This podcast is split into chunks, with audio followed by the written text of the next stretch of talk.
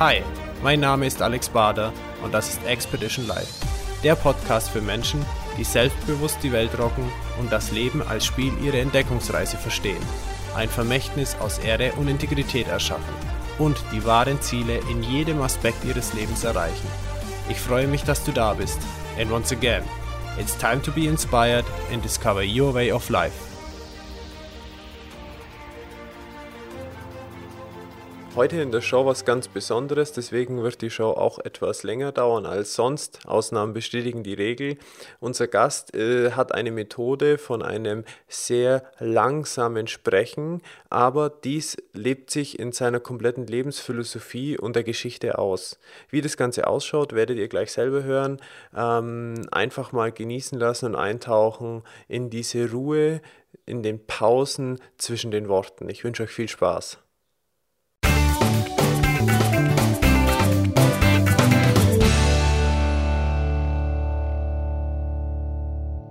Willkommen zu einer neuen Show von Expedition Live Podcast. Heute geht es um einen Menschen, der in seiner Jugendzeit eine Phase des inneren Findens erlebte, mehrere Turnarounds durchmachte und schließlich seinen Weg des beruflichen Lebens wahrzunehmen und zu gehen. Durch Meditation und Vertrauen erlebte er in diesen Abschnitten eine besondere Führung. Ob es Zufälle waren, erzählt er uns jetzt. Bitte begrüßt mit mir Wolfgang Keuter. Herzlich willkommen. Hallo Wolfgang, grüß dich. Ja, guten Morgen. Alex. Ja, wir haben uns kennengelernt über einen Freund aus Düsseldorf. Und was ich bisher weiß, ist, dass dein Lebensweg sehr beeindruckend ist und also bisher auch war. Bitte erzähl doch mal, wie das aus deiner Sicht ist. Ich glaube, dass ein ganz entscheidendes Ereignis äh, darin liegt, dass ich mit einer ziemlich schweren äh, Kopfverletzung zur Welt gekommen bin. Ich glaube, das hat mich sehr, sehr, sehr geprägt. Ich bin äh, nun, glaube ich, so mitten in den Krieg hineingeboren, 1943. Und ähm, als ich geboren wurde, stand Düsseldorf in Flammen. Ich glaube, das spielt auch eine große Rolle. Ich kann mich an diese Bilder sehr genau erinnern, obwohl es immer heißt, man kann sich nicht zurückerinnern in eine Zeit, die vor dem vierten Lebensjahr war. Auf jeden Fall sind wir evakuiert worden und ich habe dann mitten im Krieg eigentlich sowas erlebt wie ein Paradies. Denn da, wo wir evakuiert waren, war vom Krieg gar nichts zu spüren. Meine Mutter und meine Großmutter, die bei mir waren, mussten sehr viel arbeiten, dort auf dem Land, um uns zu ernähren. Und so war ich sehr viel allein. Ich hatte keine äh, Spielkameraden, aber ich bin sehr, sehr viel in der Natur gewesen. Ich war eigentlich immer draußen. Und in diesem Draußensein, da habe ich Erlebnisse gehabt. Ich glaube, die waren gar nicht so besonders, wie sie andere Kinder auch haben. Ich würde sie mal durchaus als mystische Erlebnisse bezeichnen. Ich glaube, dass Kinder dem mystischen Erleben sehr grundsätzlich sehr nahe sind, wenn man sie nicht äh, zu früh mit Ansprüchen vergewaltigt. Mich hat da niemand vergewaltigt in diesen Jahren da auf dem Land bis zum vierten, fünften Lebensjahr. Ich hatte die Natur für mich. Es gab da die, die Hühner und die Gänse und die Enten. Es gab den Wind und die Gerüche und den Himmel. Und das alles konnte ich so aufnehmen, ohne dass mir jemand dazwischen redete. Und diese Beziehung zur Natur und diese ganz besondere Stille, die ich damals schon als Kind erlebt habe, die habe ich mein Leben lang weiter verfolgt. Ich habe diese Stille immer wieder verloren. Ich habe immer wieder auch dieses mystische Erleben immer wieder verloren. Aber ich habe äh, zu diesem Ort, in dem ich damals groß geworden bin, immer Heimweh gehabt, aber ich glaube, es war diese ganz besondere Atmosphäre, bei mir zu sein und diese merkwürdige, diese merkwürdigen Anweisungen. Ich sage immer, das sind Anweisungen gewesen, die ich ganz früh schon bekommen habe. Anweisungen zum Beispiel, ähm, ja, in einer besonderen Art zu gehen oder mich in einer ganz besonderen Art hinzusetzen, still zu werden, das alles ist mir seit meiner Kindheit vertraut. Das hat mir natürlich auch Probleme gebracht. Vor In welcher Form?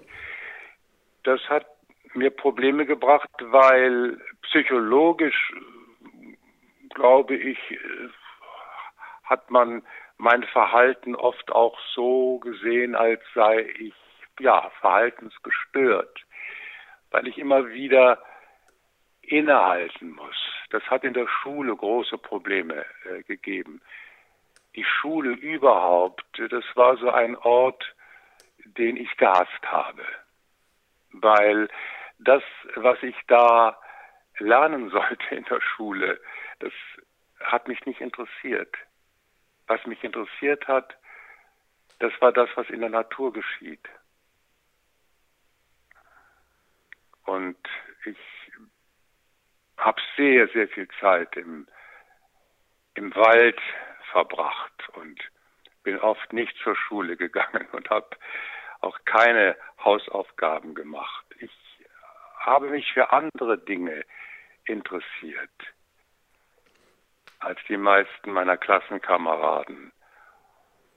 Es hat mich nicht interessiert, was mir die Lehrer beigebracht haben. Das Einzige, was mich interessiert hat, war vielleicht der Religionsunterricht. Da habe ich immer wieder aufgehorcht. Da hat mich was angesprochen. Wie könntest du das beschreiben, was dich da angesprochen hat?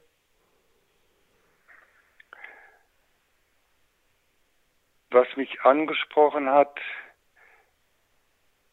das glaube ich, sind die Bilder, die mir vermittelt wurden durch diesen Pfarrer, den ich nie, überhaupt nicht mochte. Aber diese, diese Bilder haben mich angesprochen.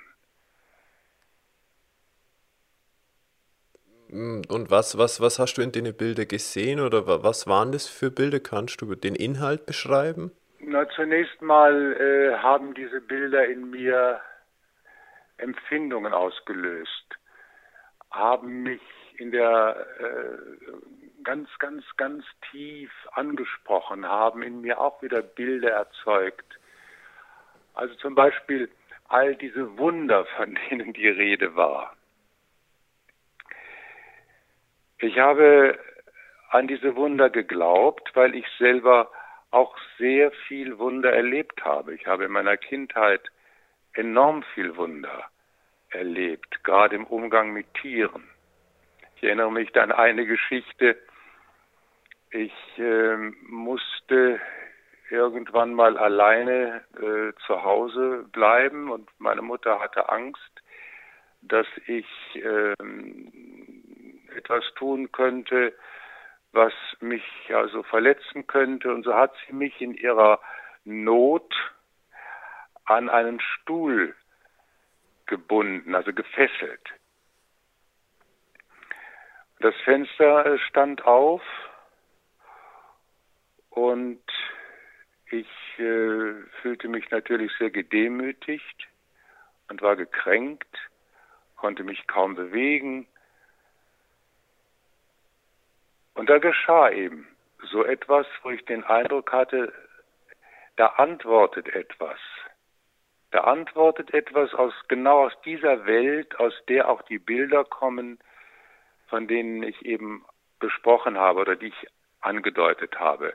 Denn es kam mit einem Mal, ich weiß nicht, ob es eine Krähe war oder ein Rabe, Es flog plötzlich ein großer schwarzer Vogel ins Zimmer, setzte sich auf den Schrank, schaute mich an und in dem Augenblick war zwischen mir und diesem Vogel ein ganz inniger Kontakt. Ich war noch ein Kind, ich war noch nicht in der Schule, aber da war etwas ganz stark Verbindendes, da war keine Trennung mehr zwischen diesem Tier und mir. Und in dem Augenblick war diese Fesselung auf dem Stuhl vergessen. Und in dieser äh, gefesselten Beschränktheit erlebte ich plötzlich eine, eine ganz große, ganz, ganz große Weite. Aber es ging noch weiter. Dieser Vogel hat sich dann vom Schrank gelöst und flog auf mein Knie und blieb da eine Weile regungslos sitzen. Ich musste mich ja auch ganz regungslos verhalten, weil ich gefesselt war. Aber da war wieder diese Antwort. Da war etwas, wo ich den Eindruck hatte, es gibt irgendein etwas, das mich im Auge hat. Und das mit mir den Dialog sucht. Ich hatte keine Ahnung, ob dieses, dieses etwas ähm, ein Teil von mir ist oder sich außerhalb von mir befindet. Aber das konnte ich sowieso oftmals gar nicht trennen, was innen war in mir oder innen ist und was außen ist.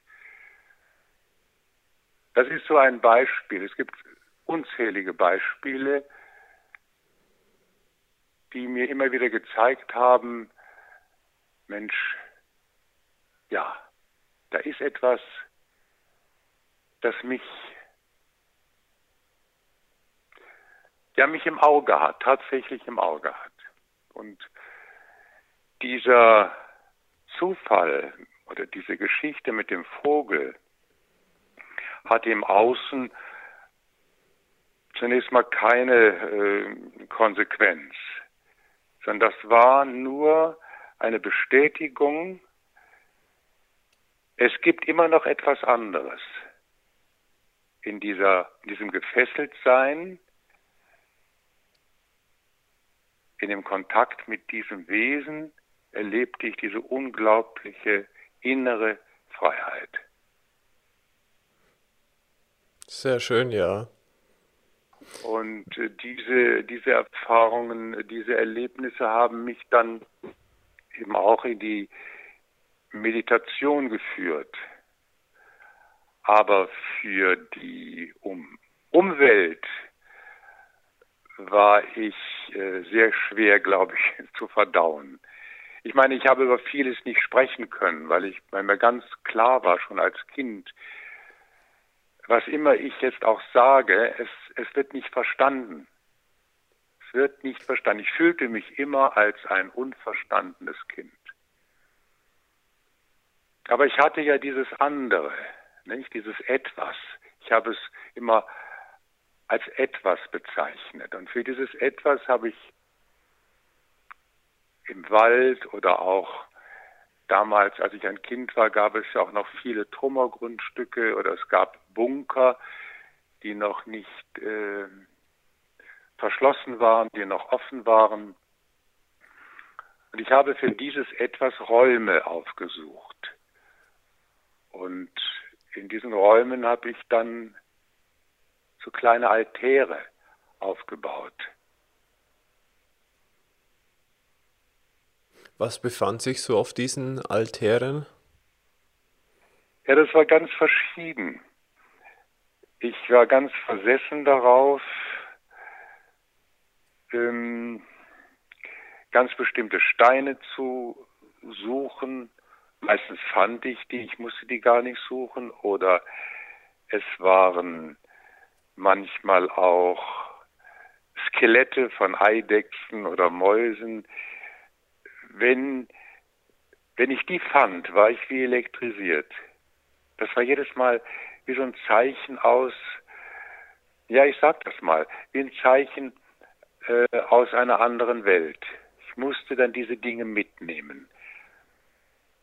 Und die habe ich dann auf diese Altare gelegt und auch hier wieder muss ich von etwas sprechen, was mir sicher damals als verhaltensgestört ausgelegt wurde. Ich bekam, ich nannte es Anweisungen, nicht? Und so Anweisungen jetzt, geh mal in einen bestimmten Rhythmus um diesen Altar herum oder geh mal in einen ganz bestimmten Rhythmus ja, durch den Wald oder jetzt bleib mal stehen. Jetzt finde mal eine Gebärde für das, was du gerade erlebst.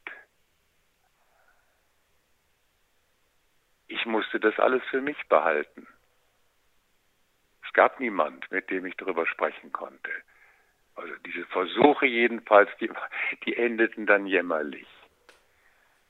Aber ich war mit etwas in Kontakt, von dem ich Anweisungen bekam und wo ich den Eindruck hatte, ähm, wenn ich damit in Kontakt bleibe, dann verläuft mein Leben anders, als es normalerweise der Fall ist. Wolfgang, wie war denn das Gefühl, etwas zu haben, was dich bewegt, aber es mit niemandem so teilen zu können? Das war nicht leicht. Das war gar nicht leicht, denn wenn ich Menschen zuhörte, zum Beispiel, die dann über so ganz private Dinge sprachen oder von ihren Alltagssorgen, dann hatte ich immer den Eindruck, die sprechen von einer ganz anderen Welt. Ich befinde mich nicht in dieser Welt. Ich bin in einer anderen Welt. Und darüber muss ich schweigen. Und ähm, dieses Schweigen kann ja auch was Wunderbares sein, wenn da diese innere Freiheit dazu kommt, nicht? Wenn ich dann so sagen konnte, ich lasse es lieber. Ich bespreche mich mit diesem Etwas. Das war mein Partner. Dieses Etwas, dieser, später habe ich ihm den Namen gegeben, mein, äh, mein transzendenter Partner.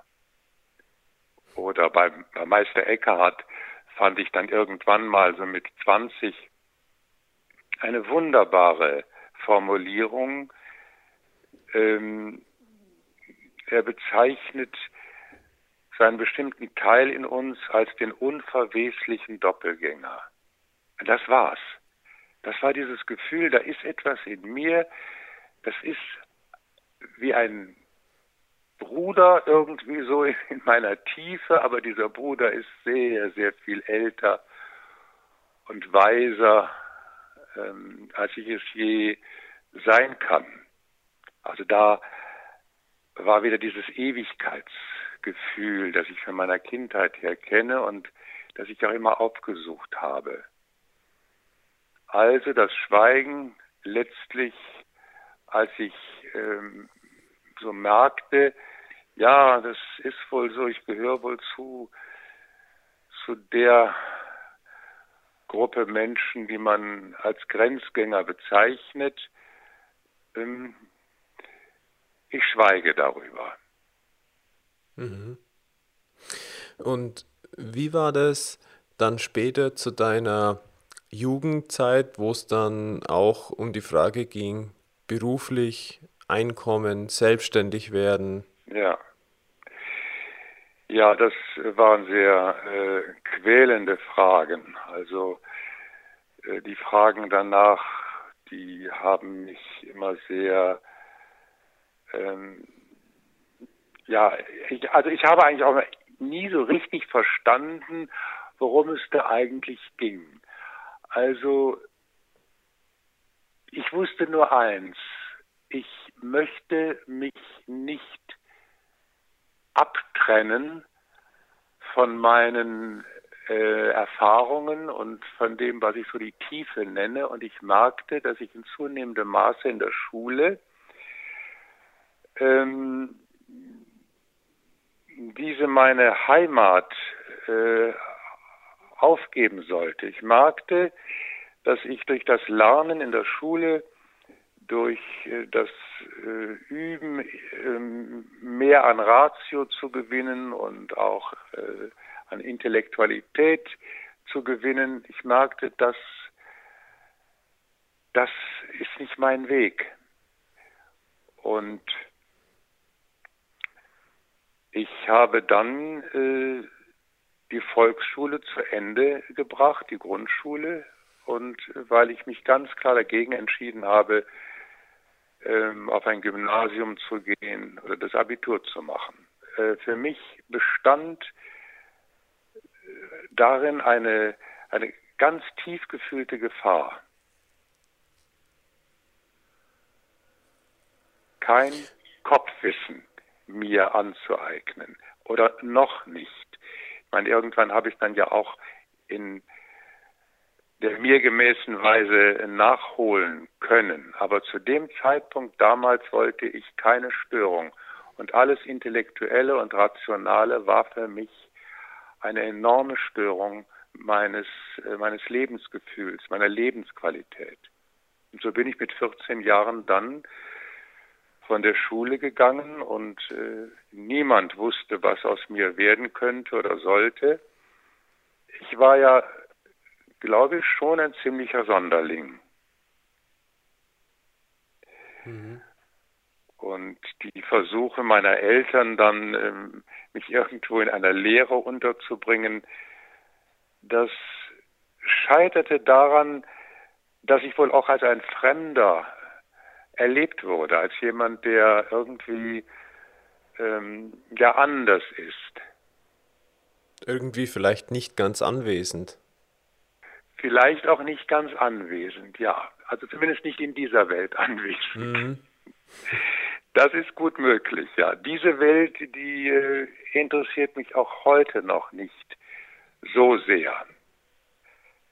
Mich interessiert äh, diese sogenannte Anderswelt mehr. Das ist ja auch der Grund, warum ich dann letzten Endes ähm, dann ähm, beim, beim Theater oder in der darstellenden Kunst gelandet bin.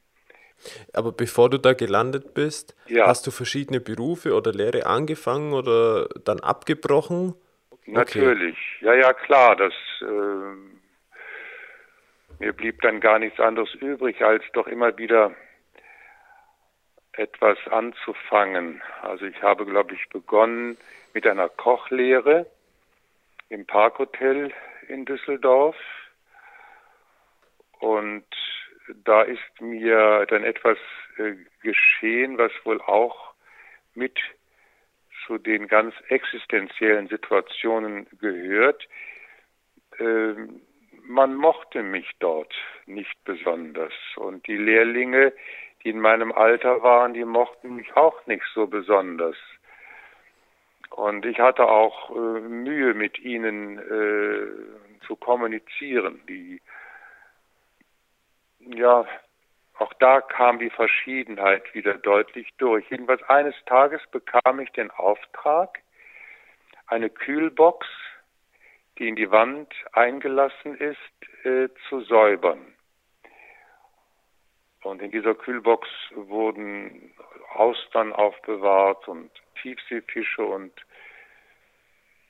ich sollte da nun also hineinkrabbeln und äh, diese Tiefkühlbox war so tief, wie ich lang bin und auch nicht sehr viel breiter, als ich bin.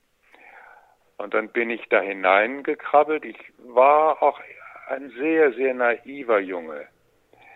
Ich hätte das spüren müssen, dass da ein Streich geplant war. Jedenfalls, als ich da drin war in dieser Kühlbox, wurde die Türe zugeschlagen und ich dachte und fühlte auch, das ist mein Ende. Also ich spürte ganz deutlich, wie meine Organe auf diese Kälte, die zunehmend also in meinen Körper kam, wie die Organe darauf reagierten. Ich merkte so, wie die Temperatur sank, ich merkte, wie das Herz langsamer schlug und ich merkte äh, so, jetzt ist es gleich zu Ende. Also der Körper stellte sich richtig auf die Situation und auf den bevorstehenden Tod ein. Ich kann es nicht anders beschreiben. Ich habe es so erlebt. Und dann nach einer ganz, ganz langen Weile wurde dann die Box, äh, die Türe wieder geöffnet und ähm, man hat mich dann rausgezogen. Ich war dann mehr tot als lebendig und völlig durchgefroren und steif. Ich weiß gar nicht, wie lange ich in dieser, in dieser Box lag. Aber das war schon, schon eine, eine, sowas wie eine Todeserfahrung. Und diese Stille, die ich da auch wieder erlebt habe, die, auch diese Stille, die ist unvergesslich. Da war wieder diese ganz, ganz besondere Stille, die einen oder mich mir eine unendliche Ruhe gegeben hat und eine unendliche Weite gegeben hat. Heute würde ich sagen, das war eine, eine ganz starke Initiation. Ich habe dann damals aufgehört dort und naja, ich hatte einen Onkel auf dem Arbeitsamt, der, ist, der glaubte, es gut mit mir zu meinen.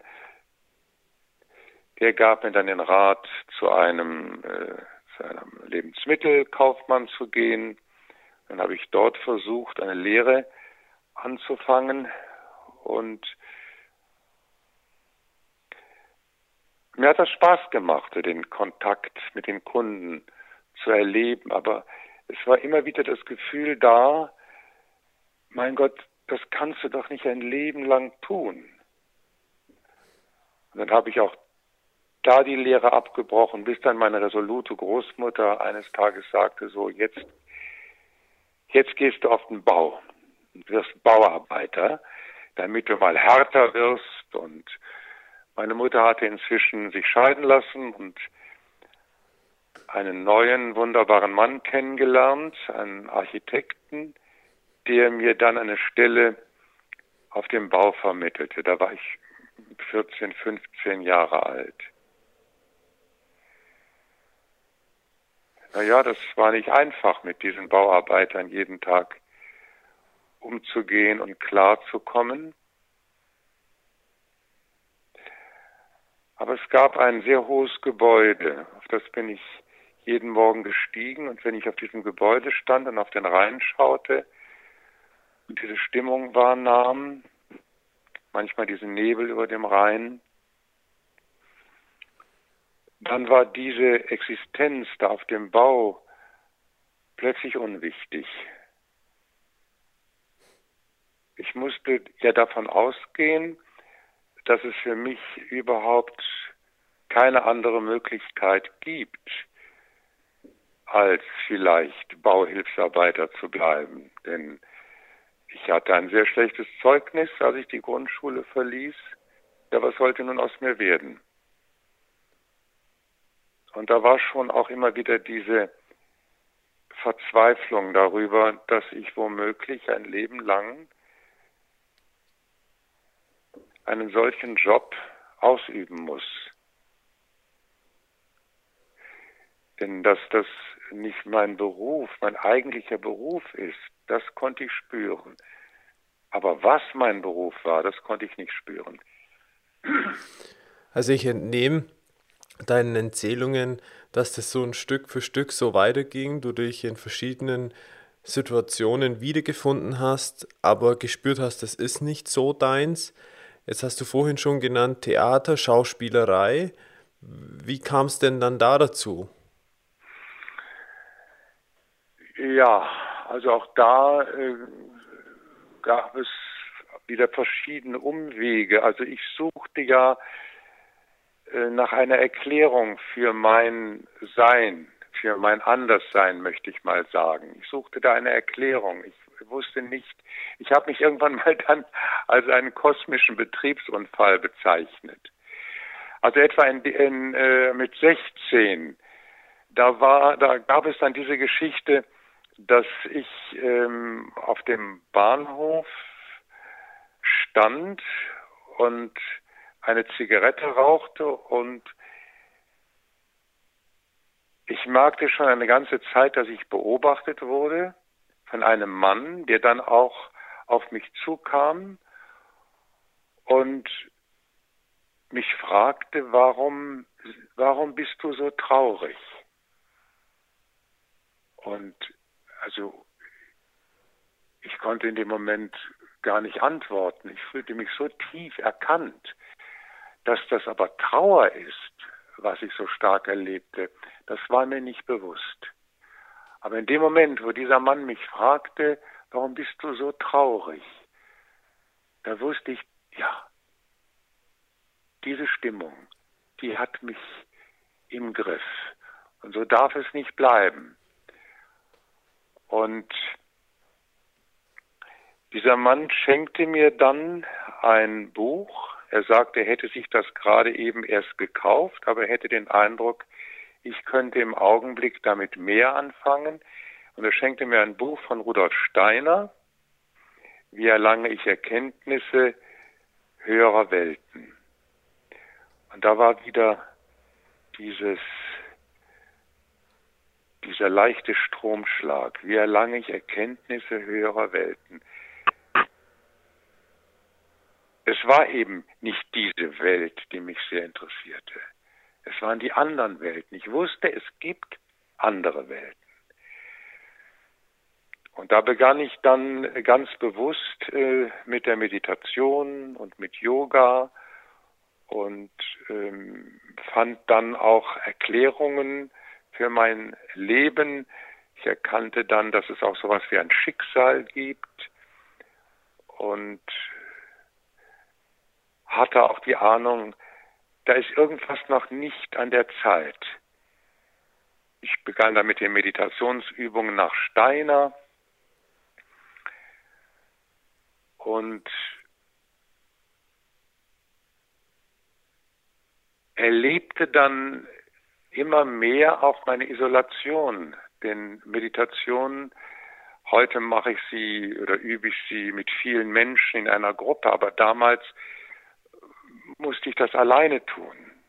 War ich, da war ich ganz alleine in meiner Wohnung und übte das, was Steiner vorgab, während ich draußen auf der Straße eben hörte, dass alle Jugendliche eben vorbeizogen und alles Mögliche unternahmen, was mich aber nicht interessierte. Und da saß ich und meditierte und ich wohnte in der Nähe des Rheins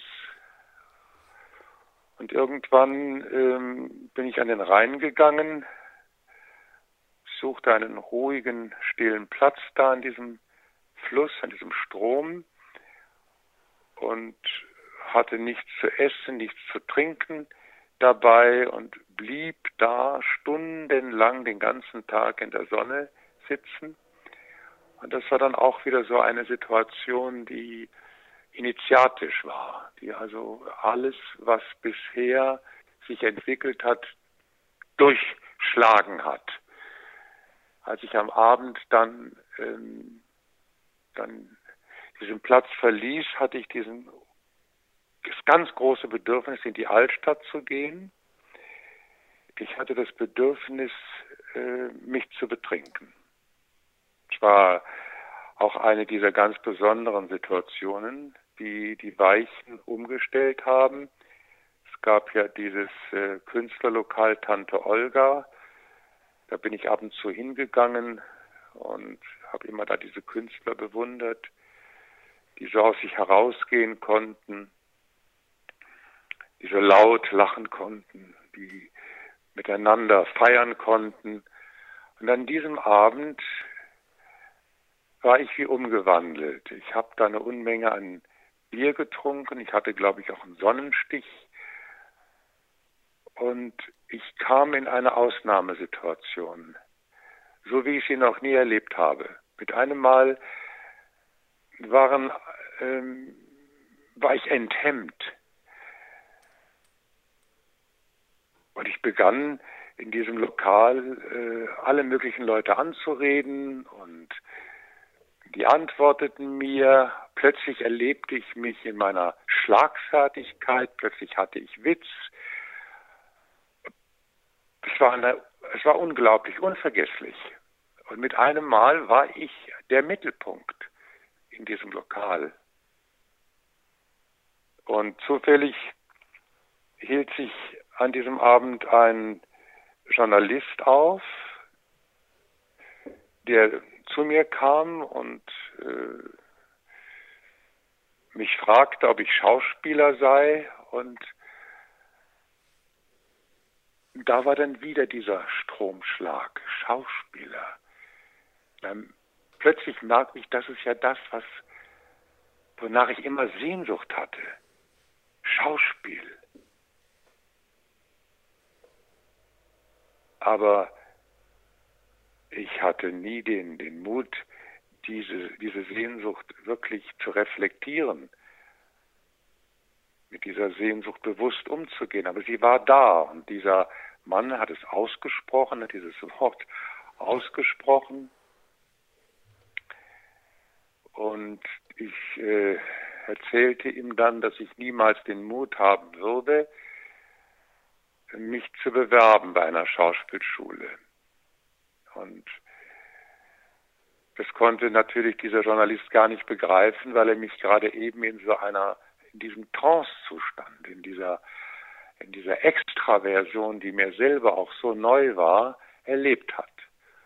Und er meinte, das müsste weiterentwickelt werden, das müsste geformt werden. Da wäre eine solche starke Darstellungsfreude, ja, die war mir neu. Es war mir neu, dass ich über eine Darstellungsfreude verfüge. Na, jedenfalls hat er es dann möglich gemacht, einen Kontakt herzustellen zur Theaterschule Düsseldorf. Und ähm, mir war das eigentlich ganz unbewusst, dass ich an diesem Haus immer wieder schon vorher vorbeigegangen bin und diese Fotos im Schaukasten bewundert habe, bewundert habe, dass da Menschen in meinem Alter sich in einem Ausdruck zeigten, von dem ich den Eindruck hatte, so werde ich mich nie zeigen können.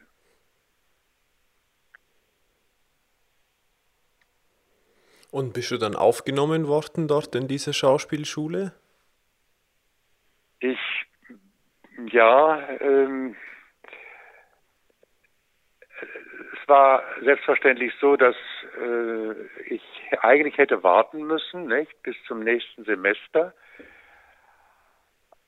Aber diese Begegnung mit diesem Regisseur, und seine Wortwahl und das, was er in mir angesprochen hatte, das wirkte noch so stark weiter, dass diese äh, also Schulleiterin, glaube ich, das aufnehmen konnte oder aufgenommen hat.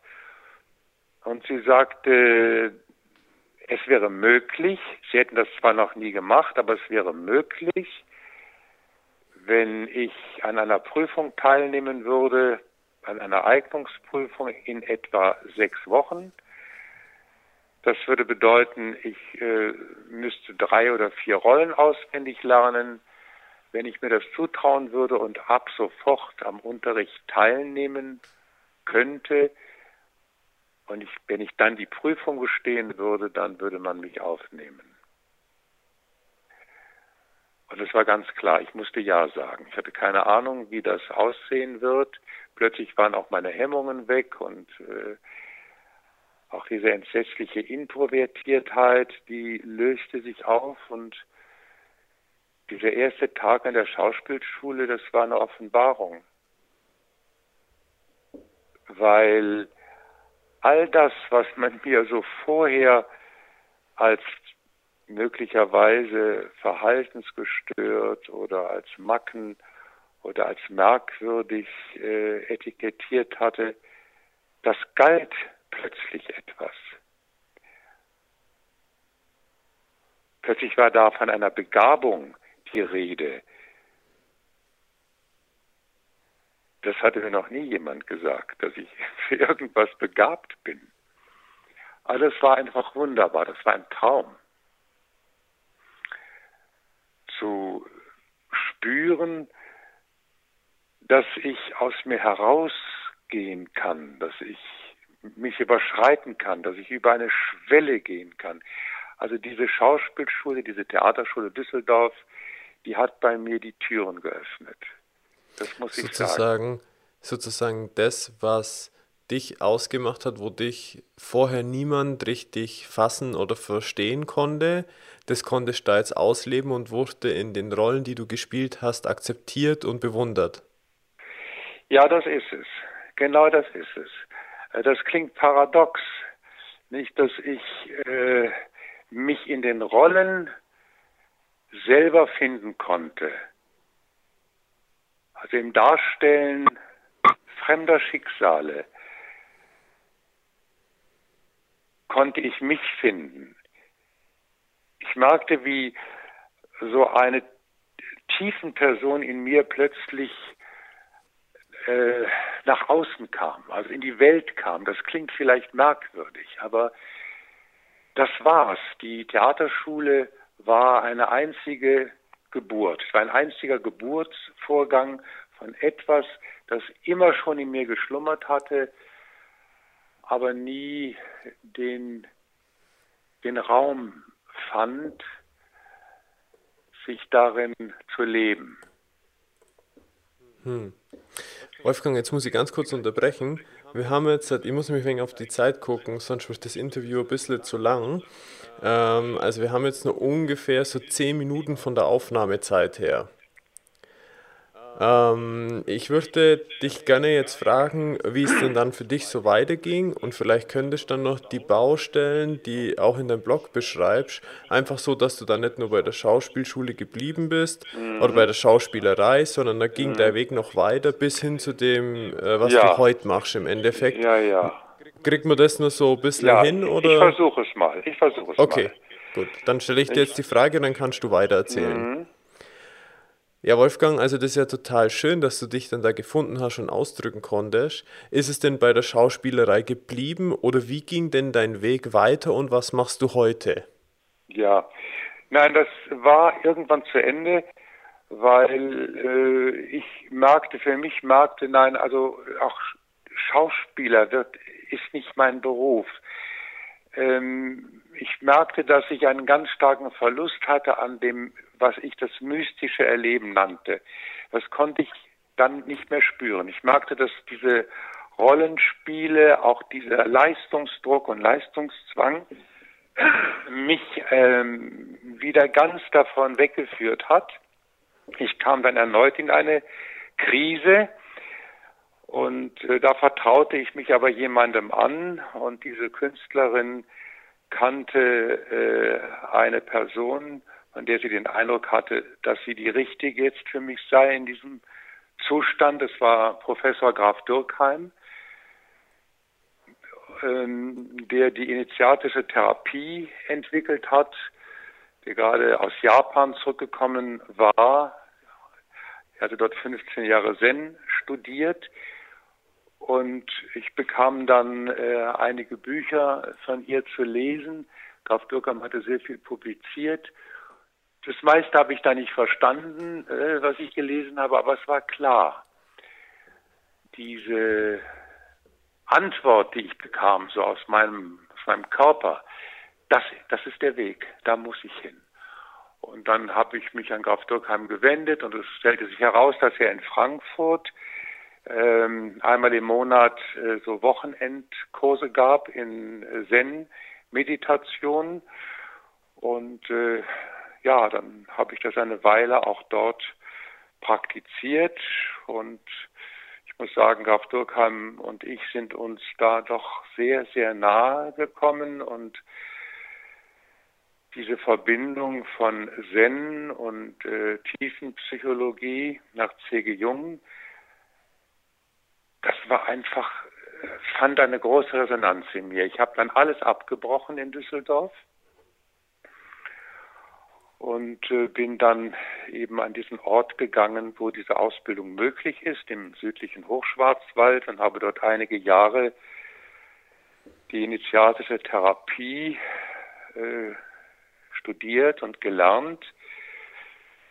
Das äh, Initiatische war mir ja sehr vertraut, dass äh, diese Momente, wo die bisherigen Strukturen plötzlich durchschlagen werden und so eine ganz neue, blitzartige Erkenntnis kommt über das, was das Nächste ist und was als nächstes zu tun ist. Ich war dann sehr bald auch Mitarbeiter von Graf Durkheim und der Gräfin Hippius Durkheim, die eben die Archetypenlehre nach C.G. Jung vermittelte.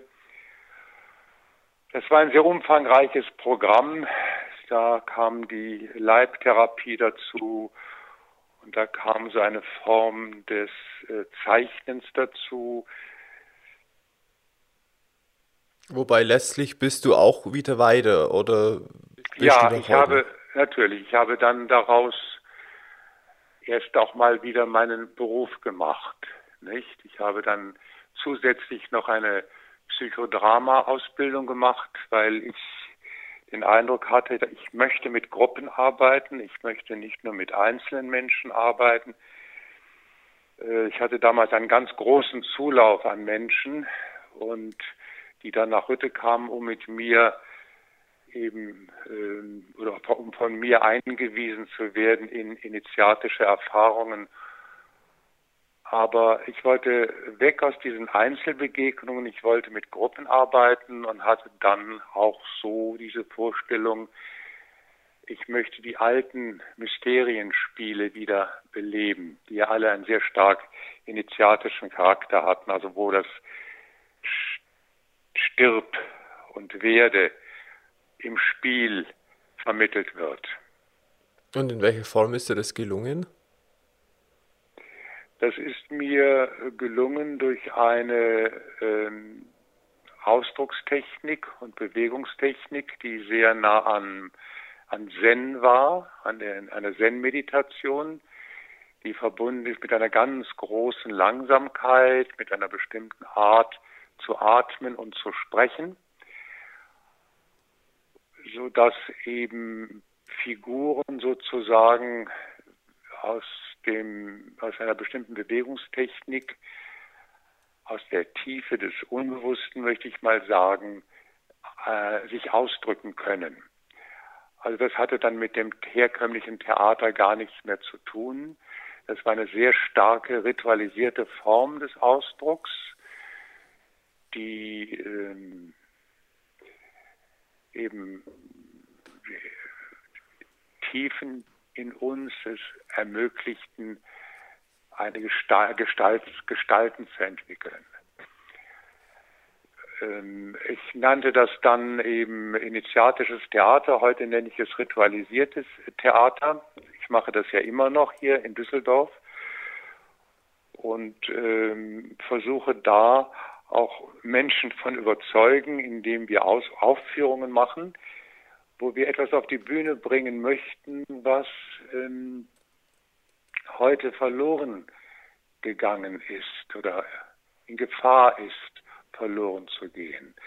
Also eine ganz bestimmte Art, sich zu bewegen. Wir bringen die Langsamkeit auf die Bühne, wir bringen die Stille auf die Bühne und wir bringen immer wieder auch diese mystische Atmosphäre auf die Bühne. Also es ist ein interessanter Aspekt, Wolfgang. Ne? Habe ich eine Frage, weil gerade in der heutigen Zeit mit äh, den schnellen Informationen und so weiter wäre das doch auch ein Thema, wenn du sagst, du arbeitest mit Gruppen in Firmen, konntest du da auch die Mitarbeiter oder irgendwie was in die Richtung unternehmen? Also irgendwann äh, kam eine Mitarbeiterin äh, oder eine, eine Managerin aus äh, der, äh, dem IBM-Konzern, und sie macht ein halbes Jahr bei mir also eine Ausbildung eben in dieser Art des Schauspielens und äh, sie sprach dann mit diesem obersten Manager von IBM hier in Deutschland über ihre Erfahrungen bei mir und er lud mich dann ein und fragte mich, ob ich mir vorstellen kann, das auch mit äh, so verkopften Managern äh, zu machen. Und ich meinte, ein Experiment wäre sicher gut. Ich hatte ja inzwischen auch eine Psychodrama-Ausbildung gemacht, eine komplette, so dass ich mir zutraute, eben auch mit äh, einer solchen Gruppe von Menschen umzugehen und zu arbeiten. Ja, das war eine ganz wunderbare Sache mit äh, IBM. Das sprach sich in München auch äh, merkwürdigerweise bald sehr rum. Ich hatte dann äh, einige Einladungen bei großen Firmen, gerade eben mit Managern und Führungskräften zu arbeiten. Und äh, nach anfänglichen Schwierigkeiten, ganz klar, nicht, äh, war das doch ganz enorm, wie viel Hunger ich da verspürt habe nach mhm. Meditation, nach Stille, nach Langsamkeit, nach Ruhe. Das alleine macht das Leben ja nicht aus. Es gab natürlich auch Konflikte dort in den Firmen und die konnte ich dann gut mit Hilfe des Psychodramas bearbeiten. Das war also ganz volles, wunderbares Programm. Aber auch hier wieder war es dann so, dass ich nach einiger Zeit den Eindruck hatte, es reicht. Äh, ich bin jetzt etabliert. Ähm, aber was hat es denn, Wolfgang, ausgelöst bei den Firmen? Hat es zu irgendwelchen positiven Ergebnissen geführt? Ja, das war so. Das war tatsächlich so. Also die Rückmeldungen kamen ähm, waren dann immer wieder so, dass mir Meditationserfahrungen mitgeteilt wurden, die sie zu Hause gemacht haben. Viele der Übungen wurden zu Hause fortgesetzt. Natürlich machten das nicht alle, aber doch viele. Und am Ende, als ich aufgehört hatte, damals ziemlich abrupt, weil ich eben wieder meine äh, Studien in Mysterienspielen fortsetzen wollte und alles abgerissen hatte und nach Italien gegangen bin. Am Ende der Zeit bei IBM wurde dort am Eisbach in München ein äh, kleines Sendo eingerichtet, also ein Raum der Stille, wo die Mitarbeiter dann, wenn sie es brauchten, hingehen konnten, um dort 20 Minuten oder eine halbe Stunde zu meditieren. Denn das war längst klar, dass schwere Entscheidungen, große Entscheidungen, komplizierte Erscheinungen sich in der Meditation umfassender und komplexer lösen, als wenn wir äh, sie analysieren. Nicht? Es gibt eben dieses Wissen, dieses Körperwissen in uns, das auf einer ganz anderen Weise eben analysiert und denkt. Aber da kommen wir nur dran, wenn wir uns auf den Weg der Stille machen, der Meditation und nach innen gehen. Wenn in dem Maße wie wir nach außen gehen, müssen wir auch nach innen gehen. Also ich habe das leider, muss ich sagen, oder manchmal meine ich leider, äh, habe ich damals diese ganzen Beziehungen zu den Firmen abgegeben. Ich hatte sehr gut verdient. Das war fantastisch, nicht? Wenn ich damals in München, in eine Stadt, in der ich mich sehr wohl gefühlt habe, in der ich nun plötzlich ganz viel hatte. Ich hatte eine schicke Wohnung am Viktualienmarkt. Ich verdiente prima fuhr ein schönes Auto. Dass ich da mal hinkommen würde, das war für mich ein Wunder. Hm, Aber schön. ich habe immer auf diese Zeichen auch gehört. Ich habe immer wieder auch gespürt, wann was zu Ende ist. Aber ich habe dann nach diesen äh, Tätigkeiten bei diesen großen Firmen, bei Messerschmidt, äh, Bölko Blum, glaube ich, M, M, MBB oder MBB, äh, da habe ich was ganz anderes gemacht. Diese Leute dort, die wollten sprechen lernen, die wollten atmen lernen, die wollten sich darstellen. können als Manager. Oh gut, die wollten das haben, aber ich habe es immer verbunden mit Übungen der Stille und des Hinspürens in die Tiefe. Und es hat dann doch auch im Laufe der Zeit vielen Menschen Eindruck gemacht, das weiterzutun. Aber ich bin dann nach Italien gegangen mit meinen Ersparnissen und mit ein paar Freunden, die überzeugt waren von mir. Wir wollen irgendwo auf dem Lande in Italien, da wo keine Touristen sind, das Mysterium, das alte klassische Mysterienspiel wieder aus der Taufe heben. Ja, und dann bin ich sieben Jahre in Italien geblieben. Und es sind sehr viele Menschen aus Deutschland und aus der Schweiz, aus Österreich gekommen. Wir haben auch wunderbare Aufführungen gemacht und da war so diese Verbindung, nicht?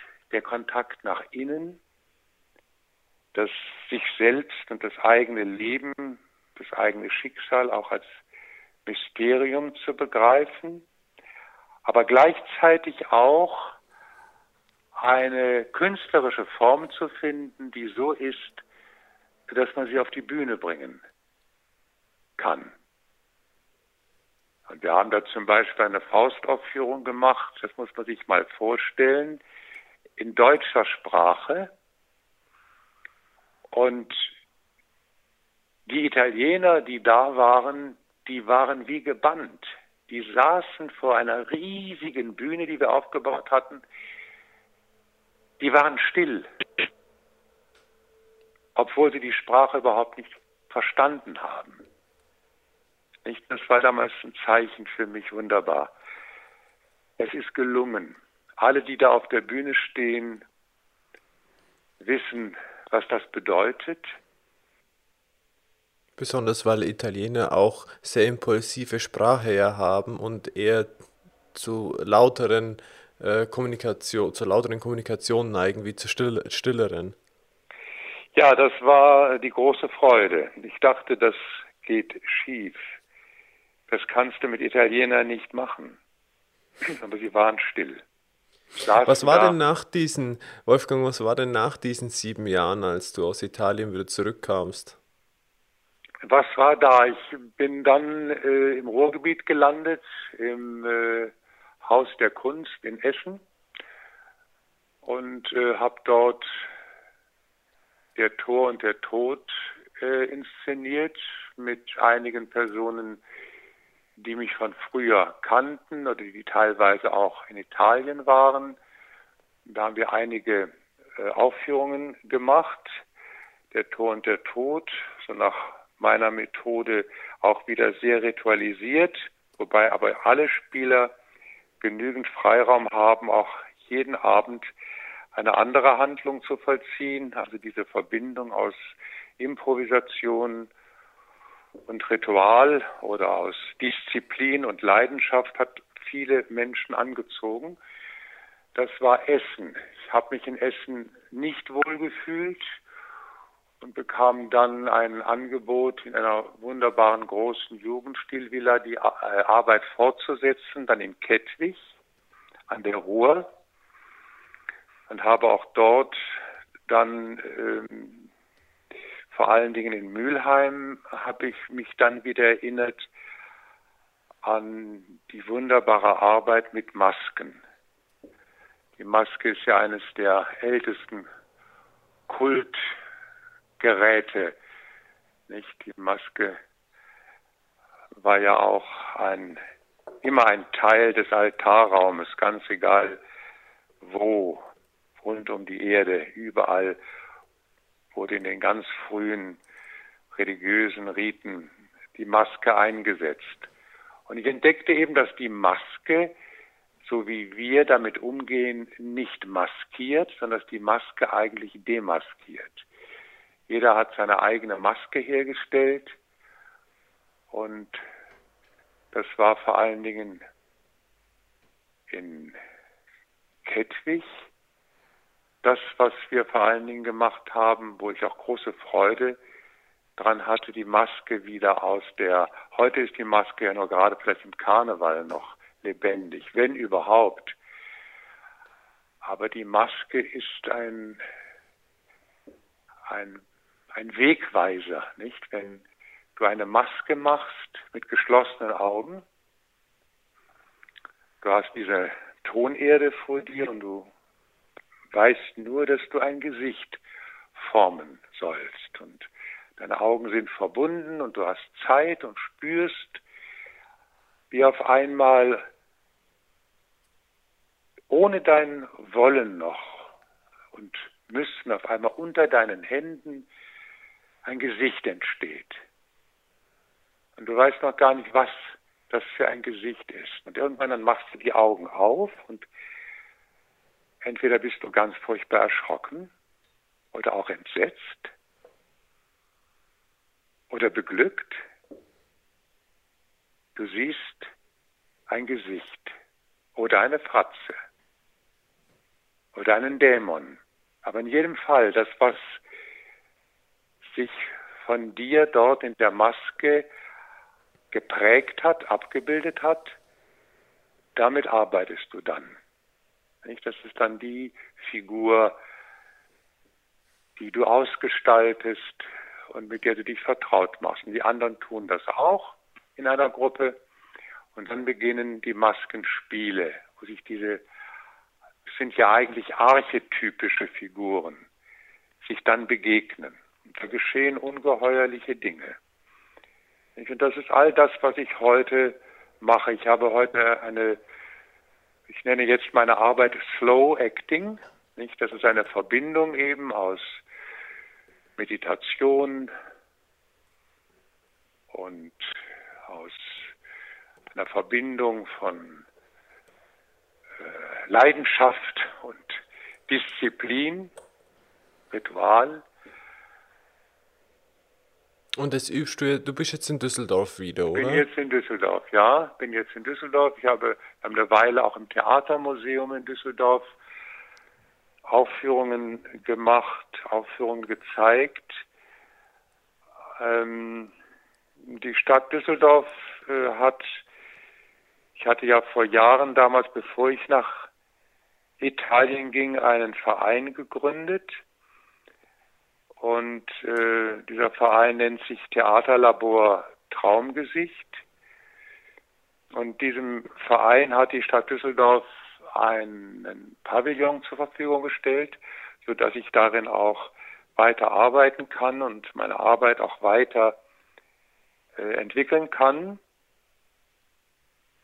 Das ist ein Pavillon, der mehr zu einer Schule gehörte.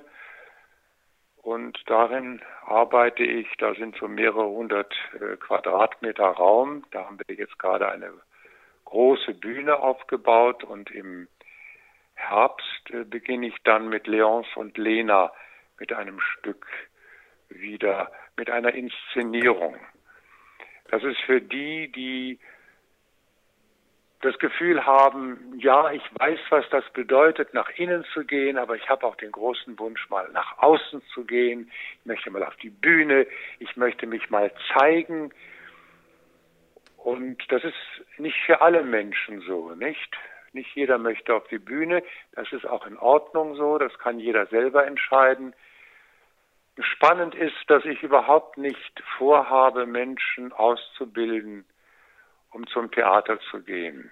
Es gibt heute so viele arbeitslose Schauspieler und es schließen immer mehr Theater. Ich käme mir da unverantwortlich vor. Aber viele sind gerade im letzten Jahr, waren es glaube ich fünf oder sechs junge Menschen, die so nach einem Jahr sagten, hier habe ich etwas gefunden, das möchte ich professionell tun. Und ich finde, hier ist es immer wieder zu entscheiden, auch in meiner Arbeit äh, mit Menschen, in der psychodramatischen Arbeit, immer wieder die Frage, verspürst du da in dir einen Ruf, wo du den Eindruck hast, dem musst du folgen. Denn es ist ein Unterschied. Nicht? Die meisten Menschen äh, üben einen Job aus. Also ja. im Ähnlichen quasi so, wie es dir damals ging. Ja, dem Ruf folgen und daraus entsteht dann auch ein Beruf. Mhm. Nicht? Und dann da ja, entsteht schön. ein völlig neuer Beruf. Ich meine, das, was ich tue, musste irgendwann einen Namen kriegen und eine Marke haben. Und dann habe ich mit meinem äh, Partner Gianni, was, wir haben uns überlegt, welche Bezeichnung trifft das, was ich und was wir tun, weil er auch seit Jahren eben äh, mit äh, dabei ist. Äh, und dann kamen wir auf Slow Acting. Und das gibt es noch nicht. Und ich werde jetzt da, das habe ich jetzt angemeldet beim deutschen Patentamt, nicht, dass diese Bezeichnung mhm. geschützt wird. Ja, wer hätte das gedacht? Nicht, dass da irgendwann dann doch ein Berufsbild entsteht und ich sagen kann, ich habe meinen Beruf gefunden, weil ich meinem Ruf gefolgt bin. Schön, sehr schön. Ich denke, das sind jetzt auch schöne Schlussworte, Wolfgang. Wenn jemand sich dafür interessiert, für dich, für deine Person und Slow Acting, wo kann man dich finden oder wo kann man im Netz oder Telefonnummer oder irgendwie dich erreichen? Ja, ich, wenn du den, den Namen eingibst, Slow Acting, nicht? Also Slow Acting, kommst du sofort auf meine äh, Internetseiten und oder auch wenn du Wolfgang Keuter eingibst, äh, bin ich sofort da. Äh, oder eben äh, auch was mein Verein anbietet, das ist auch eine ganze Menge, Theaterlabor Traumgesicht. Ja, ich danke dir für deine Zeit, Wolfgang, für äh, dein Tiefgang in die Bilder, was du erlebt hast und wie du es mitgeteilt hast. Es freut mich, mit dir in Kontakt zu sein und ich wünsche dir auf jeden Fall alles Gute und äh, vielleicht auf diesem Weg, dass jemand sich dafür interessiert ähm, und sich bei dir meldet. Ja, ich danke dir, Alex, dass du mir zugehört hast.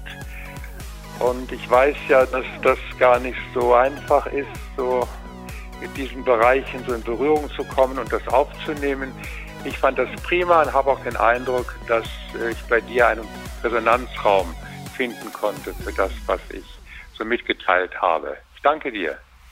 Sehr gerne. Alles Gute. Ciao. Ciao.